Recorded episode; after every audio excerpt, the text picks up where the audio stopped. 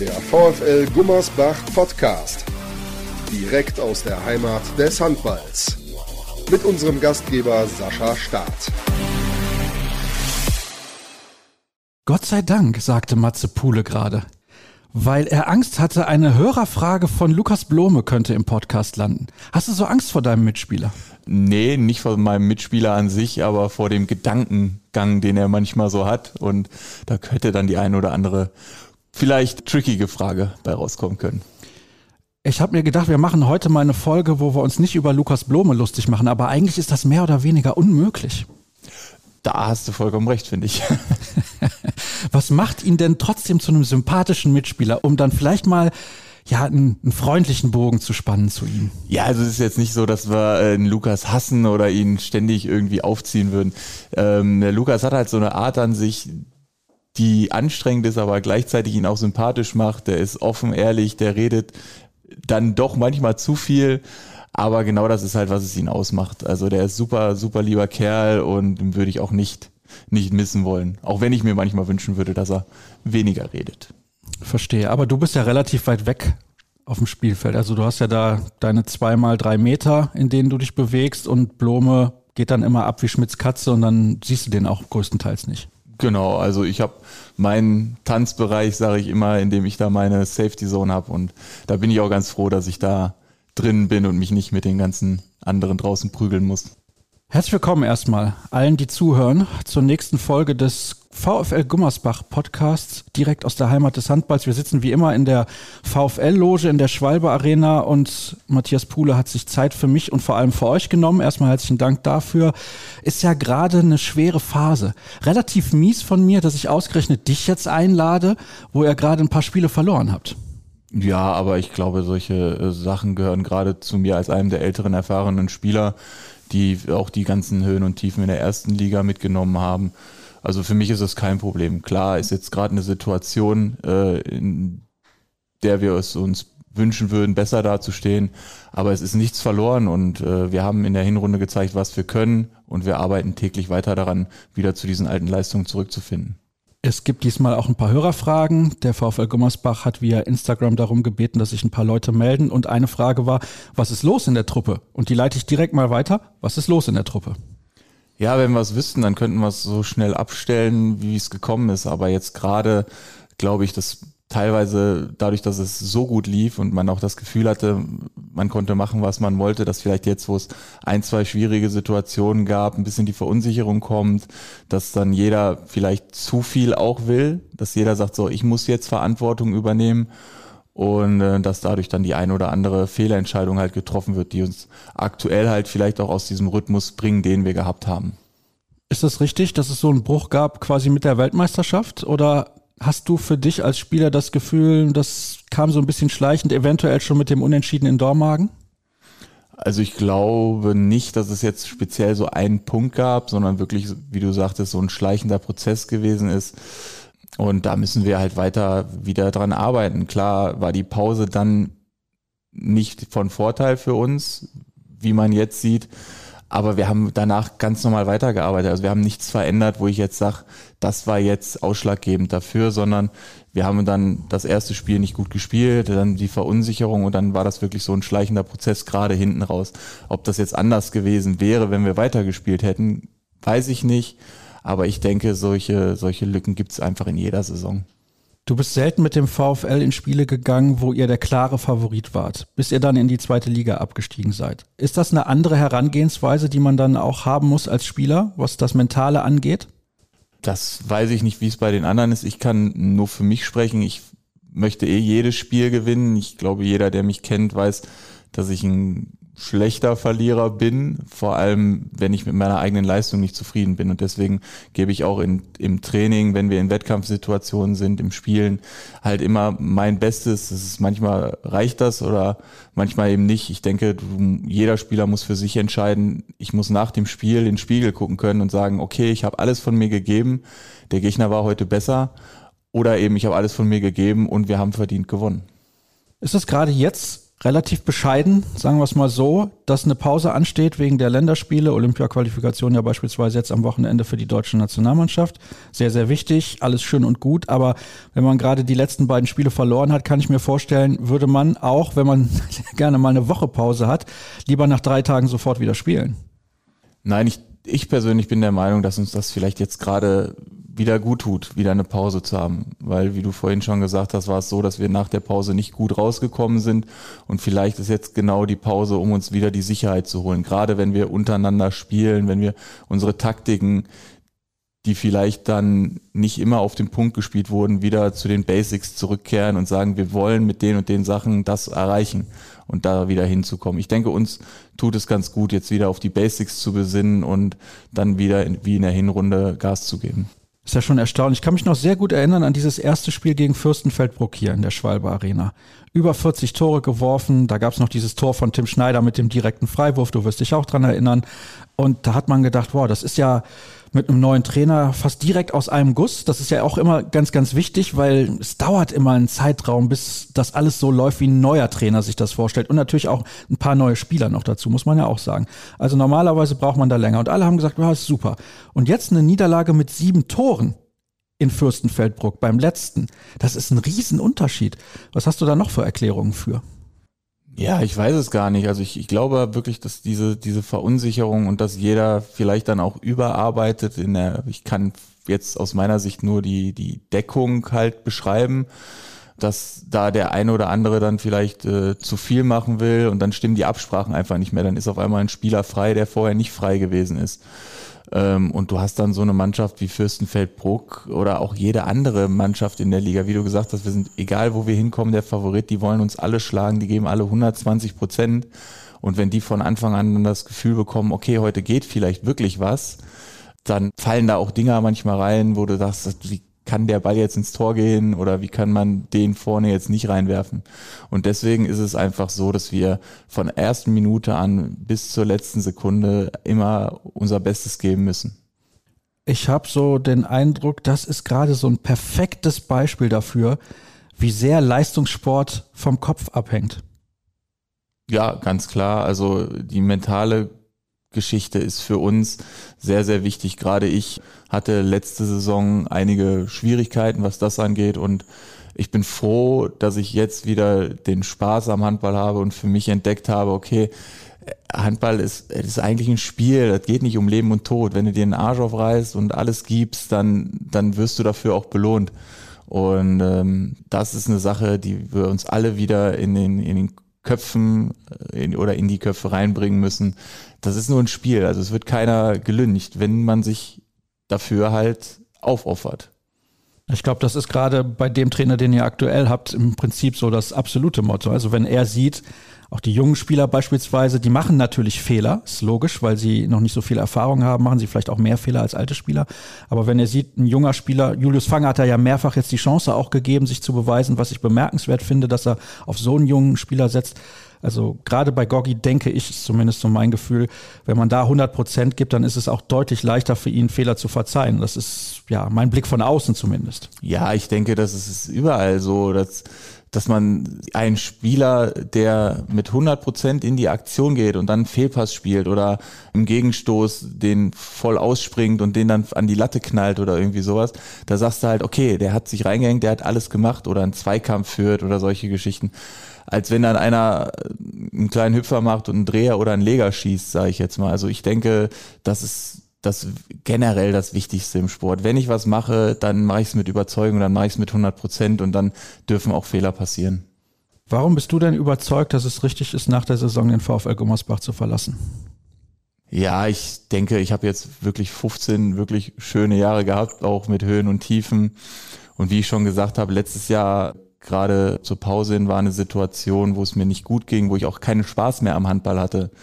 Und als dann diese Corona-Pause kam, war ich halt bei meiner Familie und habe dann gemerkt, okay, mir, mir fehlt das einfach. Also ich wohne aktuell hier alleine in Gummersbach, meine Familie wohnt in äh, Neukerk, in Kerken. Und es war für uns immer klar, dass wir früher oder später wieder nach Hause gehen. Und das war dann einfach so der Zeitpunkt, wo ich gesagt habe, okay, mir, mir fehlt das, ich brauche meine Familie, ich brauche den Spaß am Handball. Und der ist mir letztes Jahr ein bisschen äh, abhanden gekommen. Und durch diese Pause, wo man halt wirklich nichts machen konnte, war es dann so, dass ich wirklich gemerkt habe, okay, ey, Handball, mir fehlt was, ich brauche das in meinem Leben. Und deswegen war es dann so, ich hatte noch ein Jahr Vertrag, dann habe ich gute Gespräche mit Christoph und Goggi geführt und gesagt, okay, wir greifen dieses Jahr nochmal richtig an, wir wollen diesen Aufstieg holen und ich möchte Teil davon sein. Und ähm, aber es war halt klar, dass ich am Ende der Saison sage, nee, ich möchte für meinen Sohn, für meine Frau möchte ich da sein und dann sagen nach 15 Jahren den perfekten Abschied, wenn es halt passt, schaffen. Bist du im Kopf müde geworden nach 15 Jahren? Ja, also ich denke, letztes Jahr würde das definitiv zutreffen, dass ich einfach müde war und mich nicht mehr so richtig motivieren konnte. Aber im aktuellen, auch jetzt, wo es gerade nicht so gut läuft, freue ich mich einfach wieder jeden Tag, den Ball am Körper zu spüren und zu merken, okay, ich gehe jetzt mit jedem einzelnen Spieler, der da aufs Tor wirft, in den direkten Wettkampf. Deswegen höre ich ja auch nicht ganz auf, sondern ich reduziere einfach nur den Sport, um wieder mehr Zeit für die Familie zu haben. Kommt das vielleicht auch daher, dass du jetzt wieder Spaß hast, den Ball am Körper zu spüren, wie du das formuliert hast, weil du weißt, jetzt im Sommer ist Schluss, ich mache eine Grenze, also du reduzierst, aber schon drastisch, weil zweite Liga und dann ist das ja schon noch ein Unterschied, weil mal angenommen, ihr steigt jetzt auf, erste Liga und dann Amateurhandball nenne ich es jetzt mal, das ist schon ein gewaltiger Unterschied. Ja, auf jeden Fall, aber ich denke, das ist mein Heimatverein, wohin ich wieder zurückgehe. Die berufliche Perspektive, die der Verein mir geboten hat, neben dem Handball, war, war einfach gut. Und dass ich gesagt habe, das ist eine Geschichte, ich könnte glaube ich, von der Leistung her noch fünf, sechs Jahre auf Zweitliga- äh, oder Erstliganiveau spielen. Aber ich möchte auch nicht mehr meinen, meinen Körper so komplett ausreizen, sondern ich möchte wirklich auch noch mit meinem Sohn in den Garten spielen können, im Spielplatz gehen und vielleicht dann auch mit ihm dann mal in die Halle gehen und beim Training beobachten. Deswegen ist es, glaube ich, jetzt für mich der Zeitpunkt zu sagen, ich habe wirklich viel mitgemacht, Aufstiege, Abstiege und ich hoffe, dass ich mit einem Aufstieg mich nochmal verabschieden kann. Das hoffen wir natürlich alle. Du hast eben gesagt, Kerken, da wohnt deine Familie. War das schon immer so, dass die da gewohnt hat, seitdem du in Gummersbach spielst? Wie weit ist das von Gummersbach? Wie oft kannst du da überhaupt hinfahren? Also nein, wir haben letztes Jahr ein Haus da gebaut, ist letztes Jahr fertig geworden. Und vorher hat meine Frau auch schon ein Jahr in einer kleinen Wohnung da gelebt, um den ganzen Bau zu beaufsichtigen. Und deswegen sind wir jetzt erst seit zwei Jahren wirklich getrennt, sage ich jetzt mal und ich versuche halt so oft wie es geht, also durch die Trainingseinheiten unter der Woche und die Spiele am Wochenende ist es halt aktuell so, dass ich vielleicht einmal die Woche für 24 Stunden, dass ich dann nach dem Spiel nach Hause fahre, dann eine Nacht da schlafe, einen Tag mit dem Sohn ab und am nächsten Tag dann wieder zum Training komme. Also einmal die Woche ist so gerade das höchste der Gefühle. Und wie lange bist du da unterwegs? Also aktuell, wenn es gut läuft, anderthalb Stunden. Leider durch die Autobahnverbindung an der 57, wo leider dann doch immer ein bisschen mehr los ist, habe ich auch schon mal drei Stunden gebraucht für uh. dieses Stück. Aber das nimmt man in Kauf, weil, wie gesagt, ich möchte für meinen Sohn da sein, für meine Frau da sein, die jetzt gerade das alles da alleine schmeißen muss. Und mir ist es wichtig, dass ich trotzdem sage, wenn ich kann, bin ich da. Nicht jeder wird das wissen, zu welchem Verein du genau wechselst. Das kannst du jetzt gerne mal erklären und welche Aufgaben du da auch übernimmst, neben der des Torhüters. Also ich werde zum OSC Rheinhausen, den es jetzt seit, glaube ich, einem Jahr wieder gibt. Der war teilweise dann als äh, Wölfe Nordrhein auch äh, in der vierten, fünften Liga unterwegs. Das ist halt mein Heimatverein, da bin ich groß geworden. Da habe ich in den 90ern die Hochzeiten in der ersten Liga mitgenommen, weswegen ich dann auch begeisterter Handballer geworden bin im, äh, hinten raus. Und da werde ich nach neben der Tätigkeit als ähm, Torwart halt äh, werde ich eine Ausbildung machen, eine Pädagogikausbildung über den Stadtsportbund, werde mich da in die Sportjugendförderung geben und äh, dann auch an der Sportschule in Duisburg, wo ich auch zur Schule gegangen bin, die Lise Meidner Gesamtschule, werde ich da auch dann in die Sportjugendbetreuung gehen und mit Rat und Tat und Trainingshilfen zur Seite stehen. Dazu passt auch gut eine Hörerfrage, die ich gerade noch im Kopf habe. Deswegen muss ich nicht nachschauen. Kannst du dir vorstellen, später mal als Trainer zu arbeiten? Das geht ja so ein bisschen in die Richtung. Also mein Traum wäre es natürlich schon, wirklich in die Jugendförderung zu gehen und da meine Trainerscheine zu machen. Ich glaube, dass ich persönlich kein guter Herrentrainer wäre, weil ich da dafür vielleicht zu lieb bin oder den Umgang nicht so, so richtig hin. Aber was den Jugendförderungsbereich angeht, den ich teilweise hier beim VfL auch schon gemacht habe mit der weiblichen C-Jugend und B-Jugend vor ein paar Jahren. Und das sind so Sachen, wo ich merke, da habe ich Lust drauf, da geht mein Herz auf und ich hoffe, dass die Mädels dann und die Jungs auch sagen, dass die davon profitieren. Als Erklärung übrigens, weil nicht jeder wird das wissen, du hast ja gerade eben die Hochzeiten des OSC Rheinhausen in der ersten Bundesliga angesprochen in den 90ern, hat unter anderem der ganz junge Daniel Stefan gespielt und auch noch ganz andere.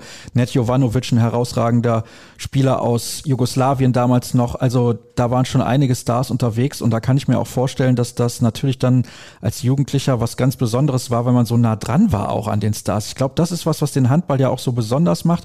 Das waren ja auch noch Zeiten, da fand dann die Pressekonferenz auf dem Spielfeld danach statt und man konnte als kleines Kind dann irgendwie dann noch selber aufs Tor werfen. Man konnte sich Autogramme holen von allen Spielern und ja, je weiter runter man in den Amateurbereich geht, ist das heutzutage ja immer noch so.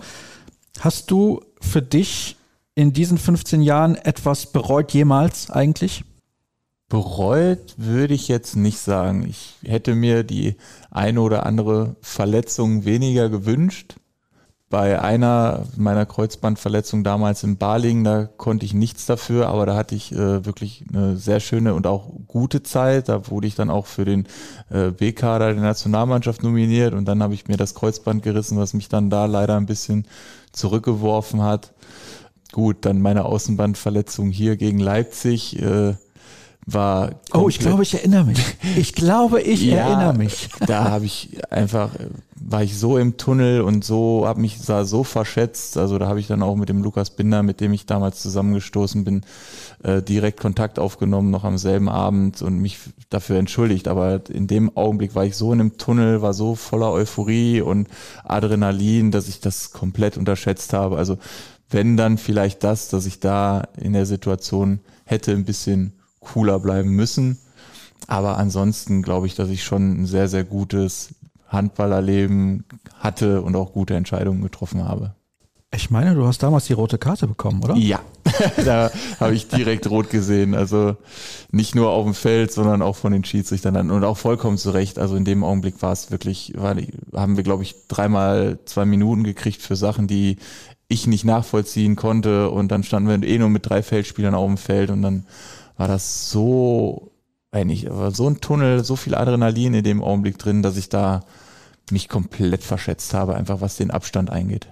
Ich finde das sehr interessant, diese Aussagen, weil man da auch richtig merkt, dass man als Spieler wirklich alles außenrum eigentlich gar nicht mehr wahrnimmt. Es gibt viele, die dann auch sagen, ja, ist für mich fast egal, ob da fünf Zuschauer in der Halle sind oder 10.000. Ich bin so fokussiert auf das, was auf diesen 20 mal 40 Metern passiert, dass ich alles andere sowieso gar nicht aufnehmen kann. Ist das bei dir so? Also ich würde schon sagen, dass ich so ein Typ bin, der das gut ausblenden kann. Vor allem, weil ich im Spiel eh mit jedem einzelnen gegnerischen Spieler immer so meinen privaten Wettkampf habe. Ich sag mal, ich, dadurch, dass ich hinten für mich alleine teilweise auch kämpfe. Klar, ich bin auf die Abwehr angewiesen. Ich brauche die Jungs vor mir, die mir die Möglichkeiten geben, Bälle zu halten. Aber wenn du einen Meter hast oder einen Gegenstoß oder so, bist du im Endeffekt immer auf dich alleine gestellt. Deswegen führe ich mit jedem Spieler so meinen kleinen Privatkrieg und möchte besser sein als der und als mein gegenüberliegender Torwart. Kollege dann sowieso auch nochmal, deswegen ärgere ich mich dann auch immer, wenn wir vorne im Angriff einen verwerfen. Aber also ich bin da so auf die Situation auch fokussiert, weil so viele, so viele Dinge vor mir passieren, die ich wahrnehmen und verarbeiten muss, dass ich das schon gut ausblenden kann. Das ist spannend. Also du ziehst Motivation daraus, mehr Bälle zu halten als der andere Torhüter? Würde ich sagen. Also das ist so eh die Situation und dann kommt dazu, dass du versuchen willst, gerade wenn du jetzt so Top-Spieler gegen dich hast, wo du weißt, der macht im Schnitt sieben, acht Tore, wenn du sagst, okay, der macht heute nur 50 Prozent seiner Würfe rein, dann das ist so mein, mein Fokus. Besser sein als der gegenüberliegende Torwart und besser sein als die Feldspieler. Nach so 15 Jahren hat sich ja auch einiges verändert im Handball. Das ist auch schön, dass wir mal jetzt so einen Vergleich haben. Wie hat sich deine Vorbereitung auf Spiele innerhalb dieser 15 Jahre verändert? Ich spreche zum Beispiel über Wurfbilder, ich spreche über Videoanalyse und so weiter. Wie sehr hat sich das verändert? Ist das ein himmelweiter Unterschied? Also ich würde sagen, definitiv. Also was die Videoanalysen angeht, auch durch die technisch, technischen, technischen, oh, schwieriges Wort, Möglichkeiten, die man heute hat, kannst du so viel genauer die ganzen Würfe analysieren. Du kannst analysieren, wie die Körperhaltung ist, wie der Laufweg ist. Du kannst das alles viel, viel besser nachvollziehen und viel, viel genauer analysieren. Also da hat durch die technischen Möglichkeiten und dadurch, dass ja wirklich auch viel dann jetzt durchs Internet übertragen wird und so, kannst du viel, viel besser dir die Spiele angucken und nicht nur die letzten zwei, drei Spiele, sondern wirklich auch die letzten zehn Spiele. Also du kannst da schon sehr, sehr viele Informationen rausziehen. Dann lass uns da mal kurz in die Tiefe gehen, weil ich habe letztens mit einem Kollegen mal darüber gesprochen, der hat mir gesagt, da gibt es einen Nationalspieler und der meint, das ist ein sehr, sehr guter Spieler, aber der wird nie Weltklasse. Das ist ein Außen. Ich nenne den Namen jetzt mal nicht, ist aber auch egal. Der kann nicht überhalb der Schulter werfen. Und deswegen ist für den Torhüter klar, dass der in der Regel flach wirft und der sehr, sehr selten bis nie den Ball lupfen kann. Ist das tatsächlich so ja. für dich als Torhüter? Ja? ja, auf jeden Fall. Also du merkst, und das ist wirklich auch interessant, dass jeder Spieler so seine Eigenheiten hat. Gerade außen schießen die Dreher oder schießen die gerne Leger oder so. Also es gibt bei jedem Spieler, würde ich sagen, so zwei, drei Würfe, auf die man sich einstellen kann. Und wenn du die schon mal wegnimmst, gerade in Situationen, 50. Minute, das Spiel ist eng, der kriegt noch ein bisschen Kontakt, dann sind die Sachen bei den Spielern so in den Köpfen drin, so automatisiert, dass die da gar nicht mehr drüber nachdenken, sondern die machen das, womit die sich wohlfühlen. Und darauf kann man sich wirklich, finde ich, inzwischen gut einstellen durch diese Möglichkeiten der Analyse. Vielleicht kommt daher auch die Aussage, früher war das bei Titi Omeyer immer so, bei dem Torhüter der französischen Nationalmannschaft und des THW Kiel viele Jahre, dass alle gesagt haben, ja, der hält die Entscheidenden, weil eben dann die Spieler sich auf ihre Wohlfühlwürfe verlassen? Ja, definitiv. Also ich habe es damals auch immer, immer so gesehen und ich, ich fand es auch immer wieder faszinierend, gerade als Torwart waren da Spiele, wo ich gedacht habe, der hält 50 Minuten keinen Ball. Wieso sagt jeder, der ist so gut? Und dann hält der 10 Minuten einfach jeden blöden Ball, der da aufs Tor kommt. Wie du sagst, weil es einfach die entscheidenden sind, wo ich dann denke, das ist der Wahnsinn. Also der wird auch nicht ausgewechselt nach 50 Minuten, wo ich als Torwart sagen würde, boah, ey, ich will der Mannschaft helfen, jetzt hol mich mal lieber raus, ich krieg gerade keinen Ball an den Finger. Aber der weiß genau, in den letzten zehn Minuten machen die Spieler das und das und dann ziehe ich denen den Zahn und wir gewinnen am Ende. Das ist schon, echt Wahnsinn. Du bleibst dann also lieber draußen in den letzten zehn Minuten, habe ich das gerade richtig verstanden? Nein, das definitiv nicht. Also jetzt ist es inzwischen wirklich so, dass ich, glaube ich, auch sagen kann, dass ich immer reinkommen kann. Und das ist auch, glaube ich, etwas, was mich die, die letzten Jahre, wo ich nicht diese Rolle hatte, die ich jetzt habe in der Mannschaft, dass man mich immer reinwerfen konnte, ob es die zwölfte Minute oder die 42. war. Ich bin reingekommen, habe meinen Job gemacht und die Bälle gehalten. Und ich denke, jetzt ist meine Rolle halt anders. Jetzt muss ich von Anfang an vorne wegspielen und den Jungs die Sicherheit geben, dass wir über 60 Minuten wieder gute Leistungen bringen können. Für mich sah das immer so aus, als hättest du dich damals in dieser Rolle, beispielsweise hinter Carsten Lichtlein, sehr, sehr wohl gefühlt. Ich sag mal so, es war eine Rolle, die ich zu diesem Zeitpunkt annehmen musste. Die hat mir nicht immer gefallen. Da bin ich auch ehrlich weil da auch Situationen bei sind, wie ich sie eben beschrieben habe, wenn du siehst, dein Torwartkollege hält in 20 Minuten nur ein oder zwei Bälle und du denkst, wie wär's denn mal vielleicht mit dem Wechsel und du sitzt dann da trotzdem da war ich nicht immer zufrieden mit. Doch äh, meine Aufgabe ist nicht zu, anzuzweifeln, was der Trainer entscheidet oder was er in dem Augenblick für die richtige Situation hält, sondern meine Aufgabe ist es, wenn er mich braucht, da zu sein. Und damit hatte ich mich dann auch arrangiert. Wie gesagt, hat mir nicht immer gefallen, aber meine Aufgabe ist es, Bälle zu halten im Endeffekt. Und wann das ist, ist egal. Bist du dann damals beispielsweise auf Emil Kotagic, nenne ich jetzt mal den als Namen, zugegangen, hast gesagt, pass mal auf, Emil, das ist ja das ist ja schon erstaunlich. Ich bekomme hier so wenig Chancen von Anfang an. Mich nervt das oder nimmst du das dann eher hin? Oder hast das eher also, hingenommen, sagen wir es mal so? Ich habe da schon mehrmals die Gespräche gesucht äh, und dann auch mein Feedback dazu bekommen, dass die Leute ähnlich wie du es auch gesagt haben, das Gefühl hatten, dass ich mit der Situation zufrieden bin, weil ich halt zu selten einfach meinen Mund aufgemacht habe, weil das ist auch nicht meine Art. Ich bin kein, kein auch wenn es nicht so wirken mag, auf dem Spielfeld kein, kein aufbrausender Spieler, sondern ich bin eigentlich eher ein ruhigerer Typ und versuche mich auf meine Sachen zu fokussieren, weil ich weiß, je mehr ich mich mit dem Drumherum beschäftige, ob es Schiedsrichterentscheidungen sind oder Fehlwürfe im Angriff, das bringt mich aus meiner Konzentration und aus meinem Fokus raus. Deswegen bin ich, was das angeht, wahrscheinlich auch lange zu ruhig gewesen, dass ich dann einmal diesen Stempel hatte mit der Matze ist Nummer zwei, das, das reicht dem, das passt dem so, auch wenn es vielleicht nicht so in mir gewesen ist, aber es hat halt nach außen hin so gewirkt. Du hast eben gesagt, du bist zu lieb. Bist du zu lieb für den Profisport gewesen vielleicht? Also ich denke schon, dass ich in vielen Situationen hätte mehr Arsch in der Hose haben müssen. Aber das sind Entscheidungen, die ich getroffen habe und die habe ich bewusst getroffen und deswegen musste ich mit den Konsequenzen leben.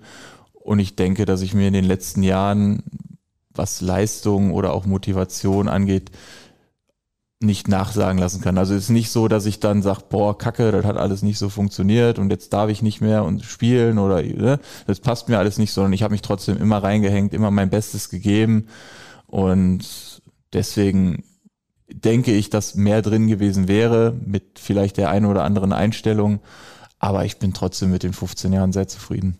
15 Jahre sind auch eine extrem lange Zeit und jeder, der mal ein bisschen höher Sport betrieben hat, weiß, was das auch für den Körper bedeutet. Da hast du eben schon ein bisschen was zu gesagt.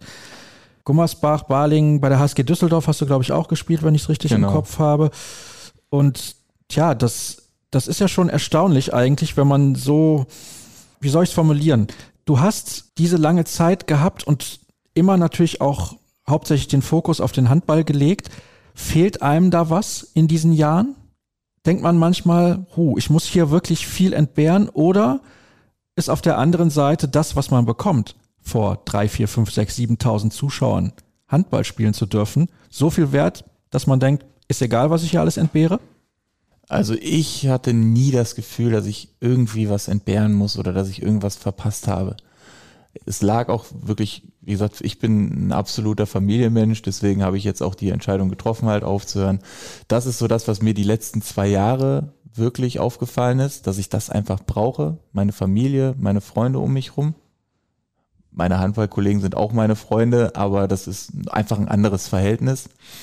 Und dadurch, dass meine Freundin oder meine Frau immer da gewesen ist und ich immer meinen Lebensmittelpunkt hatte und sie mich da auch immer unterstützt hat, war es für mich klar, äh, nein, ich liebe das, vor so vielen Leuten zu spielen. Ob die mich dann anfeuern oder ausbuhen, äh, das gehört einfach dazu. Einfach das, was ich vorhin gesagt habe, dass ich Handball spielen darf. Das ist ein Spiel, dass ich das als Beruf machen darf.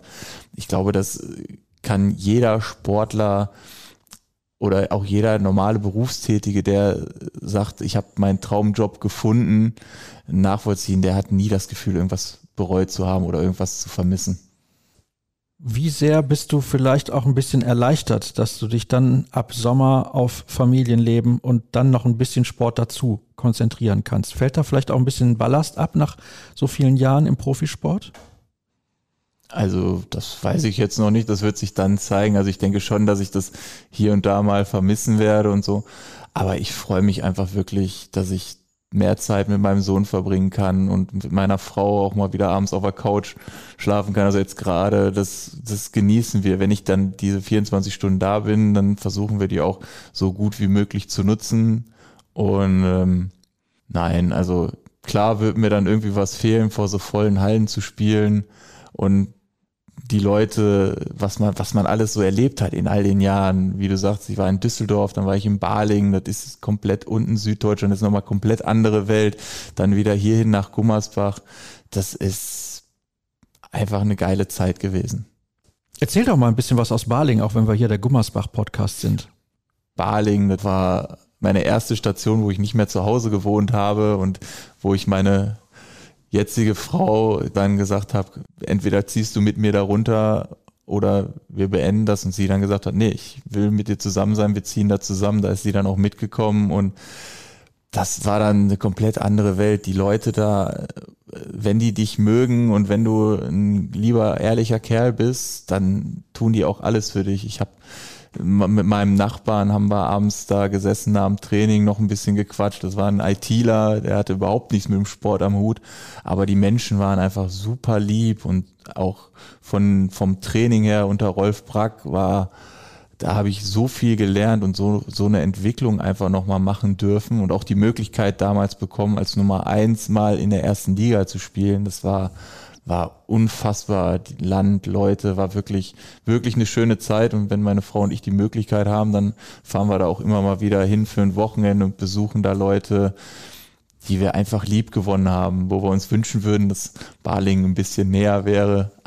Aber das war wirklich für das erste Mal zu Hause raus, war es wirklich sehr, sehr schön. Hat dir das gut getan, in deiner persönlichen Entwicklung mal nicht irgendwo in der Nähe deiner Heimat zu sein, sondern zu sagen, das sind ja grob fünf Autostunden, sage ich jetzt mal, von dir zu Hause bis nach Baling. Ich mache das, weil mir das auch persönlich was bringt, nicht nur sportlich, obwohl natürlich super, klar, Nummer eins bei einem Bundesligisten, der zwar regelmäßig gegen den Abstieg gespielt hat, aber trotzdem eine tolle Chance.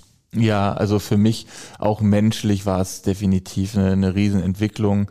Dadurch, dass ich dann auch mit meiner Frau da zusammengezogen bin, war es dann halt auch nochmal ein ganz krasses Erlebnis, weil vorher hast du immer zu Hause gewohnt, Kühlschrank war immer voll, jetzt musstest du dich neu organisieren, dann hast du noch einen Lebenspartner, mit dem du da, mit dem du das alles mitorganisieren musst.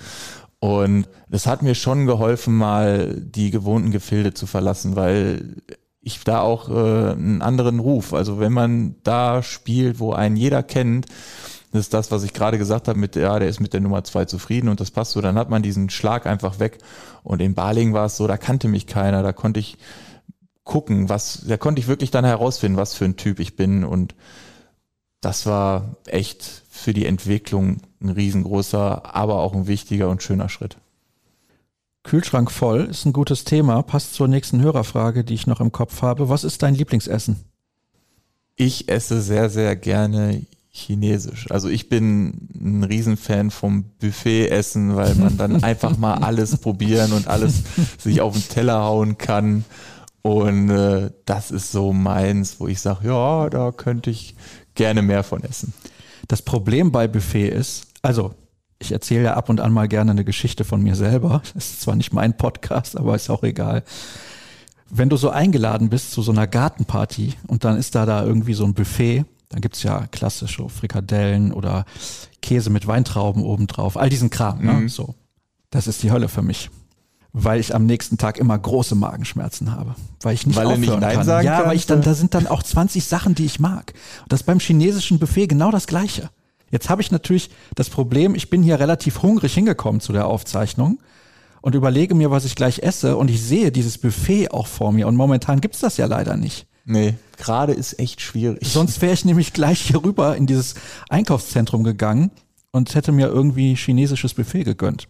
Das ist natürlich jetzt eine miese Nummer von dir gewesen, aber ich kann es sehr, sehr gut nachvollziehen. ja, ich habe auch noch nicht gegessen, ja. mir wird's auch langsam Zeit. Ja, zehn Minuten ungefähr haben wir noch in diesem Podcast und wir müssen natürlich noch ein bisschen über das Sportliche sprechen, was demnächst auf dem Programm steht. Wobei eine andere Hörerfrage war auch noch, welches Tier magst du besonders gerne? Habt ihr Haustiere? Wenn ihr jetzt ein Haus habt, hat man ja klassisch entweder einen Hund oder eine Katze oder irgendwas. Ja, wir haben tatsächlich eine Katze und die haben wir damals auch aus Baling mitgebracht. Also das ist ein richtiger Schwab, unser Kater. Den haben wir uns bei unseren Nachbarn dann auch äh, gesehen und meine Frau hat äh, eine Labradorhündin und ähm, bei uns ist dann immer wirklich viel los und die war immer ein Hundemensch. Und als sie dann aber diese kleinen Kätzchen da gesehen hat, da war dann, war dann vorbei. Und dann haben wir jetzt auch schon seit elf Jahren, zehn, elf Jahren haben wir jetzt einen Kater. Der Kater heißt Rolf? Nein. Nein, der Kater heißt Buggy von Bagira, halt aus dem Dschungelbuch. Ah, okay, alles klar. Das Dschungelbuch habe ich tatsächlich auch mal gesehen. Das ist aber schon. Ja, wir sind alt. 36 ne? Jahre her. wir sind alt. Ja, also ich habe das im Kino gesehen. War der erste Kinofilm, den ich jemals gesehen habe, das Dschungelbuch, tatsächlich. Kannst du dich noch an deinen ersten Kinofilm erinnern? Pff, nee. Also ich bin ein absoluter Serien- und Filmjunkie. Ich gucke fast alles, was da so geht. Aber an meinen ersten Film. Uh. Ja, das war damals natürlich was ganz, ganz Besonderes, dass man da ins Kino gehen durfte und sowas. Da kann ich mich noch dran erinnern. Wir sprechen hier häufiger über Serien. Also das Sportliche schieben wir noch ganz ans Ende. Dann bleiben wir doch mal bei dem Thema, weil hier wird jedes Mal gesagt, ich gucke Haus des Geldes, ich gucke Suits und irgendwas Drittes, was ich noch vergessen habe. House of Cards, glaube ich, ja, genau. Sind das auch die Serien, die du zuletzt geguckt hast? Ganz ehrlich, also Suits super geil, bin ich auch voll dabei, aber ich, was habe ich noch so geguckt? Ich guck auch Prison Break, fand ich super geil oder White Color, so Krimi-Sachen, wo so ein Twist dabei ist, so quasi Oceans 11 auf Serien, sowas finde ich mm, super cool. Ja, das ist tatsächlich gut. Da sollte ich mir den einen oder anderen Tipp nochmal aufschreiben bei dir. Dann gucke ich nochmal, ob ich eine Hörerfrage vergessen habe. Das möchte ich natürlich überhaupt nicht. Wie gesagt, wir sind ja froh, dass keine von Lukas Blome mit dabei ist. Also ja, beziehungsweise du bist da sehr froh. Was haben wir denn hier noch? Das Essen und das Tier, da haben wir uns schon drum gekümmert. Das mit dem Trainer auch. Und natürlich eine Frage ist, wie stehen die Chancen auf den Aufstieg? Und das ist der perfekte Übergang zum letzten Teil der Sendung. Wie stehen denn die Chancen auf den Aufstieg? Also der HSV wirkt extrem stabil, muss ich sagen. Das überrascht mich teilweise sogar ein bisschen, aber die haben jetzt die Euphorie so auf ihrer Seite und das Momentum. Ich würde schon schätzen, dass der HSV auf jeden Fall unter den ersten beiden landet, aber der TuS N Lübecke ist leider an euch vorbeigezogen.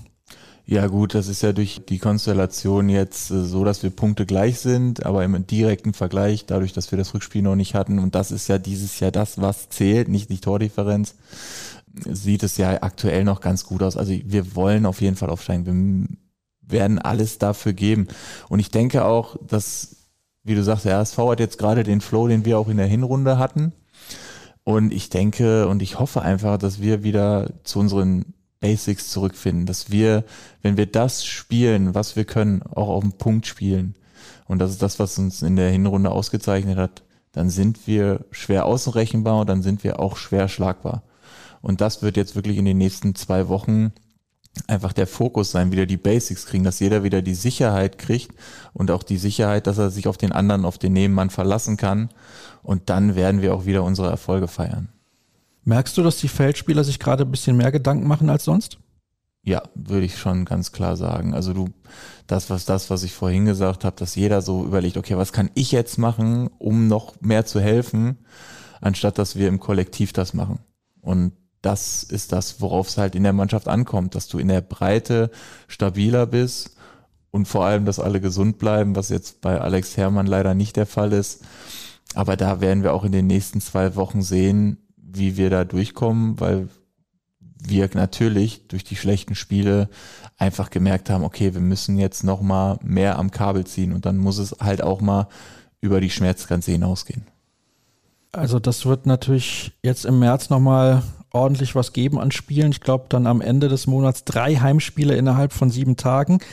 Das ist schon etwas, wo ich finde, man merkt auch bei den Ergebnissen oder gerade in so Schlussphasen. Ich nenne jetzt mal das Spiel gegen den TV Großwaldstadt als Beispiel.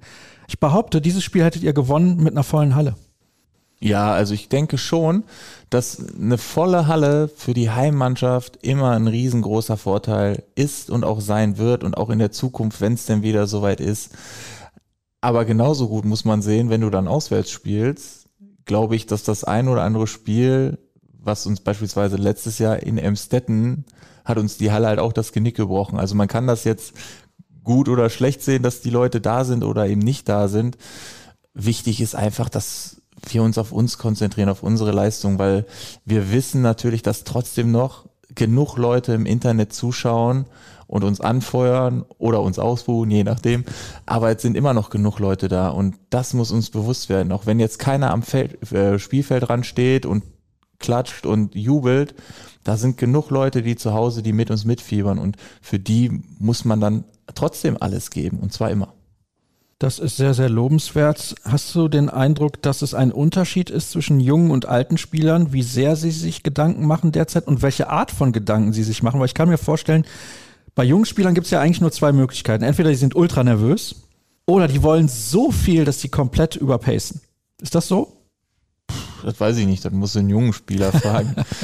Nein, also ich, ich merke, dass unsere jungen Spieler gerne, gerne wollen und gerne tun. Und das ist, glaube ich, wichtig, gerade auch für die Älteren, dass die merken, okay, ich habe da einen im Nacken sitzen, der, der sich gerade reinkniet und Gas gibt. Ich muss also meine Leistung bringen, weil sonst wird's eng hinten raus. Machst du dir Sorgen ein bisschen, weil man schon die nackten Fakten sieht mit drei Niederlagen in den letzten vier Spielen?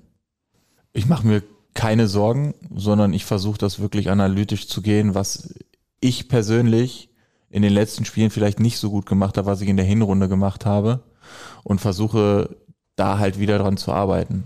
Also gerade was im Training Sondersachen angeht oder speziell nochmal auf, auf technische Sachen achten, die vielleicht über die ganzen Spiele, wo du nicht gerade dieses spezielle Training hattest, weil wir hatten wirklich sehr, sehr viel Torwarttraining und sehr, sehr gut gearbeitet, ja, dass man, dass man merkt, okay, die, die Sachen sind nicht mehr auf dem Punkt, sondern die sind ein bisschen, du bist zwar immer dran, aber du kriegst den Ball aktuell nicht gehalten. Woran liegt's?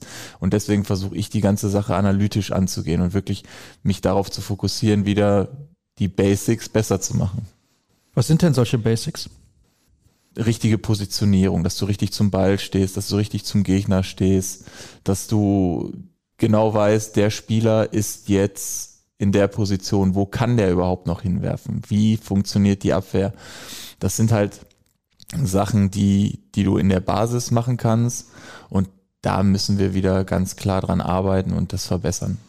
Glaubst du eigentlich, das wird für dich schwer, unterklassig zu spielen, weil du dann nicht mehr so viel Videomaterial beispielsweise zur Verfügung hast, weil du die Spieler auch gar nicht kennst. Ich habe jetzt auch das Gefühl, Diogo Valerio, der kommt hier hin, der kennt ja keinen einzigen Spieler in dieser Liga. So. Das heißt, für den muss das unfassbar schwierig sein, sich darauf einzustellen, was ihn erwartet. Das ist ja für dich in der dritten oder vierten Liga lang genauso. Ja, also ich glaube schon, dass das eine, eine große Umstellung wird. Ich hoffe einfach, dass den Vorteil, den ich habe, weil ich viele Situationen schon gesehen und erlebt habe. Weil man, man muss verstehen, als Torwart, wenn du hinter so einer Abwehr stehst, passieren sehr viele Dinge in sehr kurzer Zeit. Das heißt, der Angreifer springt hoch, der Angreifer hat in der Position eine gewisse Körperhaltung, dann hat der Arm nochmal eine spezielle Haltung, dann hat er das Handgelenk, dreht sich vielleicht nochmal ein bisschen ein, dann hast du noch einen Abwehrspieler dazwischen, wo vielleicht eine Hand kommt oder auch nicht kommt und das sind so viele Daten und Fakten, die du so schnell und so in kurzer Zeit verarbeiten kannst, dass dir da einfach wirklich nur die Wiederholungszahl hilft. Das heißt, wenn ich eine Situation sehe, dann brauche ich gar nicht mehr so viel drüber nachdenken, sondern ich erkenne einfach, das passiert jetzt. Und ich hoffe, dass mir das in den unteren Ligen halt helfen wird. Hört sich ein bisschen blöd an, aber werfen dann Spieler vielleicht für dich teilweise zu langsam in der unteren Liga? Dass du mit deiner Bewegung eventuell schon weiter bist, dein Kopf was ganz anderes erwartet, weil du eine ganz andere Qualität gewohnt bist. Das ist ja auch schon ein Unterschied, ob du gegen den THW Kiel spielst oder gegen den Abstiegskandidaten in der zweiten Liga. Die Spieler können ja Sachen schlechter als die Topstars bei einem Champions League Teilnehmer. Ist ja ganz normal, sonst würden sie halt da spielen. Ja, genau. Also ich, das könnte passieren, obwohl in den unteren Ligen wirklich auch teilweise gute Handballer dabei sind. Aber es ist wirklich so, was ich gesehen habe. Ich bin natürlich, wenn ich zu Hause bin, gucke ich mir natürlich auch das eine oder andere Spiel an, vom TV Aldekerk beispielsweise oder vom OSC Rheinhausen. Das ist ja alles wirklich direkt um die Ecke. Und ähm, da merkst du schon, dass viele Sachen für mich gefühlt einfacher zu erkennen sind. Und ich hoffe einfach, dass ich mich da dann auch schnell dran anpassen kann. Ich habe da relativ wenig Zweifel. Ich habe gehört, dass der ein oder andere Profi, der jetzt unterklassig spielt, da ganz gut zurechtkommt. Ja, ich hoffe auch. Ich habe zuletzt mal mit Philipp Pöter zusammengesessen, der in Essen gespielt hat beim SCDFK Leipzig und bei der HSG Wetzlar und mein alter gesagt, Düsseldorfer ja, Kollege. Ja, das ist richtig, genau. Ihr habt auch in Düsseldorf zusammengespielt, tatsächlich. Und der hat mir gesagt, da haben wir ein bisschen über Abwehrspiel gesprochen. Was er immer macht, ist, er stellt einen Fuß in den Kreis dann kann kein Kreisläufer ihn mehr hinterlaufen. Das würde in der Verbandsliga super klappen. ja, das sind halt so, so kleine Kniffe einfach, ne? Also, und da bin ich halt auch mal gespannt. Also, das, da sind wahrscheinlich dann auch teilweise Würfe bei, wo die Leute einfach froh sind, dass der dann aufs Tor kommt, weil da fünf Hände noch zwischen sind. Und das wird dann natürlich schon die Herausforderung sein, da wirklich vielleicht mal den Kopf abzuschalten und einfach mal eine, eine Sekunde oder eine halbe Sekunde länger stehen zu bleiben. Es wäre so toll, eine Bundesliga mit dem OSC Rheinhausen, mit Hameln, Niederwürzbach, Leutershausen und dem VfL Gummersbach. Das kann in der kommenden Saison eventuell passieren. Wir hoffen es und wir werden sehen, was jetzt in den kommenden Wochen so alles noch passieren wird. Und ich hoffe, dass die Mannschaft dann wieder in Tritt kommt und dass wir uns am letzten Spieltag hier über einen Aufstieg in die erste Liga freuen können. Das wäre ein super Abschied für dich. Vielleicht dann auch wieder mit Zuschauern. Ja, das sage ich jedes Mal. Also zumindest ein paar. Das muss ja möglich sein. Also zumindest alle, die geimpft sind, dürfen dann ja eigentlich in die Halle. Da kann ja nichts passieren. Deswegen sind wir da optimistisch, dass das irgendwie funktionieren wird.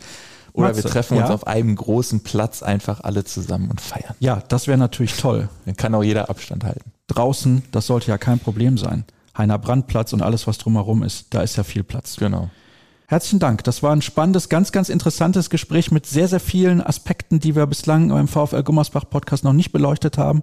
Was ja auch der erste Teuter, der mit dabei war. Ja, ich hoffe, es hat Spaß gemacht und gefallen und man kann mit den Sachen was anfangen. Ja, da bin ich doch relativ sicher. Und wer wissen will, was in Zukunft noch alles so läuft im Podcast und rund um den VfL Gummersbach, der sieht das oder liest das auf den sozialen Kanälen des Vereins. Das soll es gewesen sein an der Stelle. Wir hören uns das nächste Mal wieder nach dem nächsten Heimspiel in der Heimspielanalyse oder, wenn ihr wollt, natürlich während der Live-Übertragung. Das war's. Schönes Wochenende beziehungsweise schöne Woche, wann auch immer ihr hört, ich weiß es nicht. Und bis demnächst. Tschüss.